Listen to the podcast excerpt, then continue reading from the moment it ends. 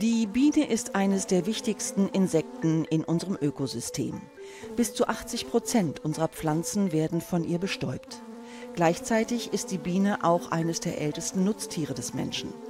Seit über 7000 Jahren erntet der Mensch Honig. Verändert hat sich im Laufe der Jahrhunderte allerdings die Art, wie Imkerinnen und Imker den Honig gewinnen. Denn immer mehr Technik hat Einzug in die Imkerei gehalten.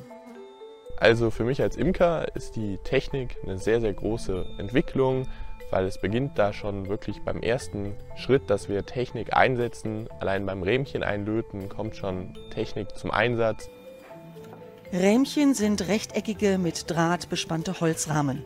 Damit die Drähte nicht zu locker sitzen, werden sie mit einem Drahtspanner stabilisiert. Im nächsten Schritt legt der Imker eine Mittelwand aus Wachs über die Drähte und verschmilzt beides mit Hilfe eines Wechselstromtransformators.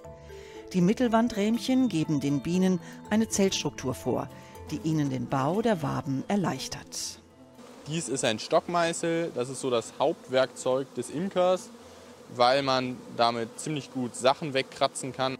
Doch nicht nur zum Abschaben ist der Stockmeißel nützlich. Er hilft auch, die einzelnen Waben zu entnehmen. Die Bienen brauchen knapp drei Wochen, um die Waben mit Honig zu füllen.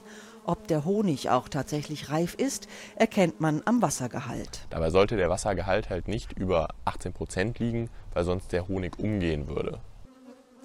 Der Wassergehalt ist das wichtigste Qualitätsmerkmal für Honig. Er wird mit einem sogenannten Refraktometer gemessen.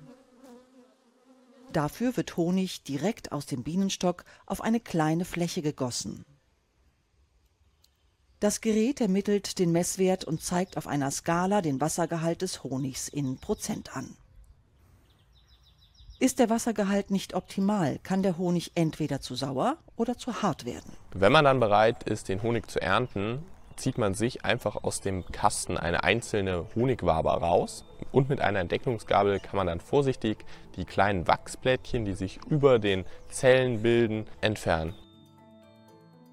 Dies geschieht durch kleine Bewegungen aus der Hand. Dabei muss darauf geachtet werden, dass die Zellstruktur erhalten bleibt. Sind die weißen Wachsplättchen entfernt, kann der Honig geschleudert werden. Auch dafür kommt ein technisches Hilfsmittel zum Einsatz – die Honigschleuder.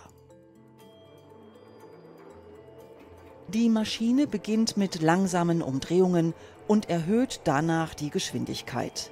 Damit soll auch ein Wabenbruch verhindert werden. Der geschleuderte Honig fließt durch ein Sieb in einen Eimer, um die letzten Wachsreste aus dem Honig zu filtern. Schleudervorgang ist jetzt beendet, der Eimer ist gefüllt die 40 Liter wiegen in etwa so 60 Kilo. Nun ist der Honig bereit, um in Gläser abgefüllt zu werden. In einem Glas Honig steckt also viel Arbeit und Technik.